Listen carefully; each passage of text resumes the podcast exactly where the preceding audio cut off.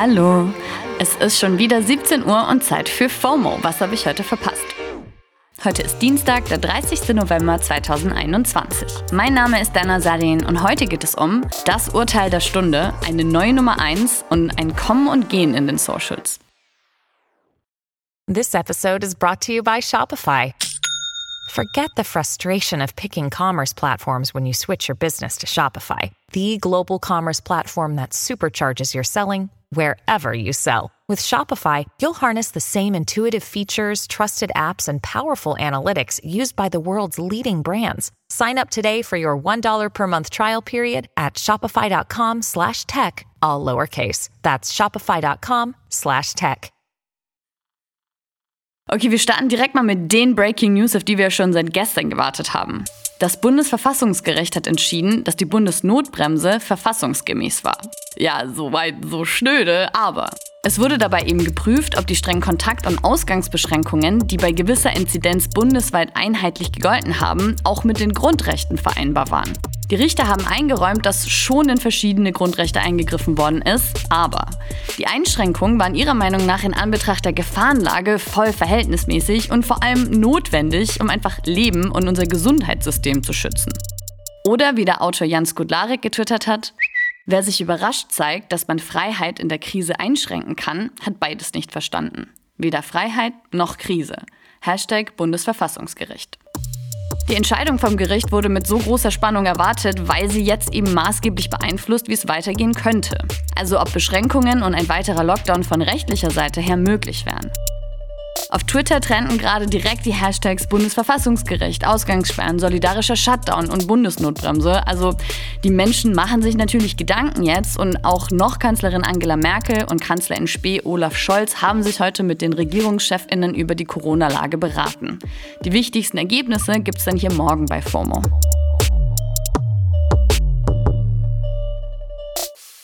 Und noch eine Breaking News, die heute viel rumgegangen ist.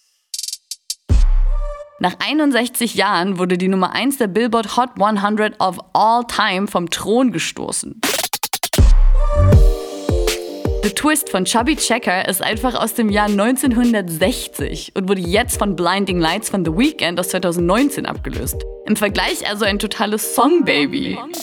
Blinding Lights war in seinem jungen Leben ganze 90 Wochen in den Charts und hatte eh schon Rekorde für die meisten Wochen in den Top 5, Top 10 und Top 40 gebrochen.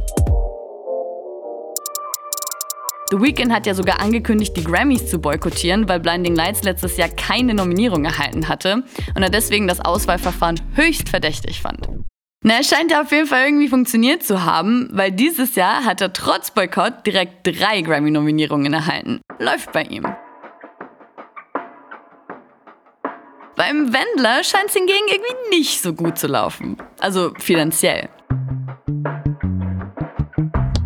Der Schlagerstar ist in letzter Zeit ja eher nur noch wegen Verschwörungsideologien in den Schlagzeilen gewesen, hat seinen DSDS-Moderationsjob verloren, Werbedeals sind weg und, ach ja, Steuerschulden in Höhe von 1,2 Millionen waren da ja auch noch irgendwo. Ich frage mich ja, ob das alles wohl irgendwas damit zu tun hat, dass er und seine Ehefrau Laura jetzt auch auf OnlyFans zu finden sind.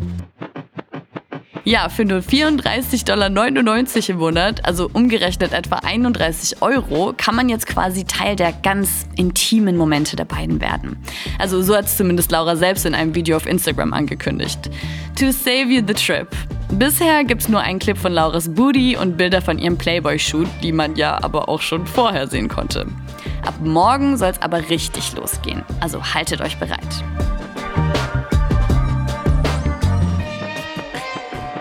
Kanye West sich ihren Content dann wohl auch illegal umsonst zieht. Der Rapper und Multimillionär hat in einem der größten Podcasts der USA gerade erst zugegeben, dass er sich OnlyFans-Abos spart, weil es die Inhalte ja auch als Bootleg auf Reddit gibt. Pay your sex workers, Kanye. Naja, seine Ex-Frau Kim Kardashian und Tochter Northwest machen währenddessen TikTok unsicher. Die Achtjährige hat jetzt nämlich ihren eigenen Account.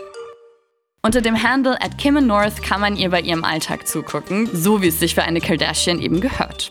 Thanksgiving-Deko, Pediküre, Tänze, klassischer TikTok-Grind eines Grundschulkinds eben. bei dem übrigens aktuell schon 1,8 Millionen FollowerInnen zugucken. Ob eine Achtjährige überhaupt schon einen TikTok-Account haben sollte, kann man sich natürlich schon fragen. Aber Norths ältere Cousine und Tochter von Courtney Kardashian durfte ja auch. Also good luck bei dem Gespräch. Man kann also drüber denken, was man will. Die nächste Kardashian-Generation is getting ready to serve. Und während die einen also kommen, verabschieden sich die anderen. Jack Dorsey verlässt Twitter, also seinen CEO-Posten dort. Sein Account at Jack behält er vermutlich. Der ist schließlich auch historisch relevant. Mit dem hat Jack nämlich den allerersten Tweet ever abgesetzt. Just setting up my Twitter. Dorsey ist Mitbegründer von Twitter, aber auch CEO eines Mobile Payment Unternehmens und irgendwie fanden die Leute diese Doppelbelastung nicht so cool und deswegen ist er jetzt eben weg. Aber nicht ohne seine Abschieds-E-Mail an die MitarbeiterInnen auf Surprise Twitter zu veröffentlichen.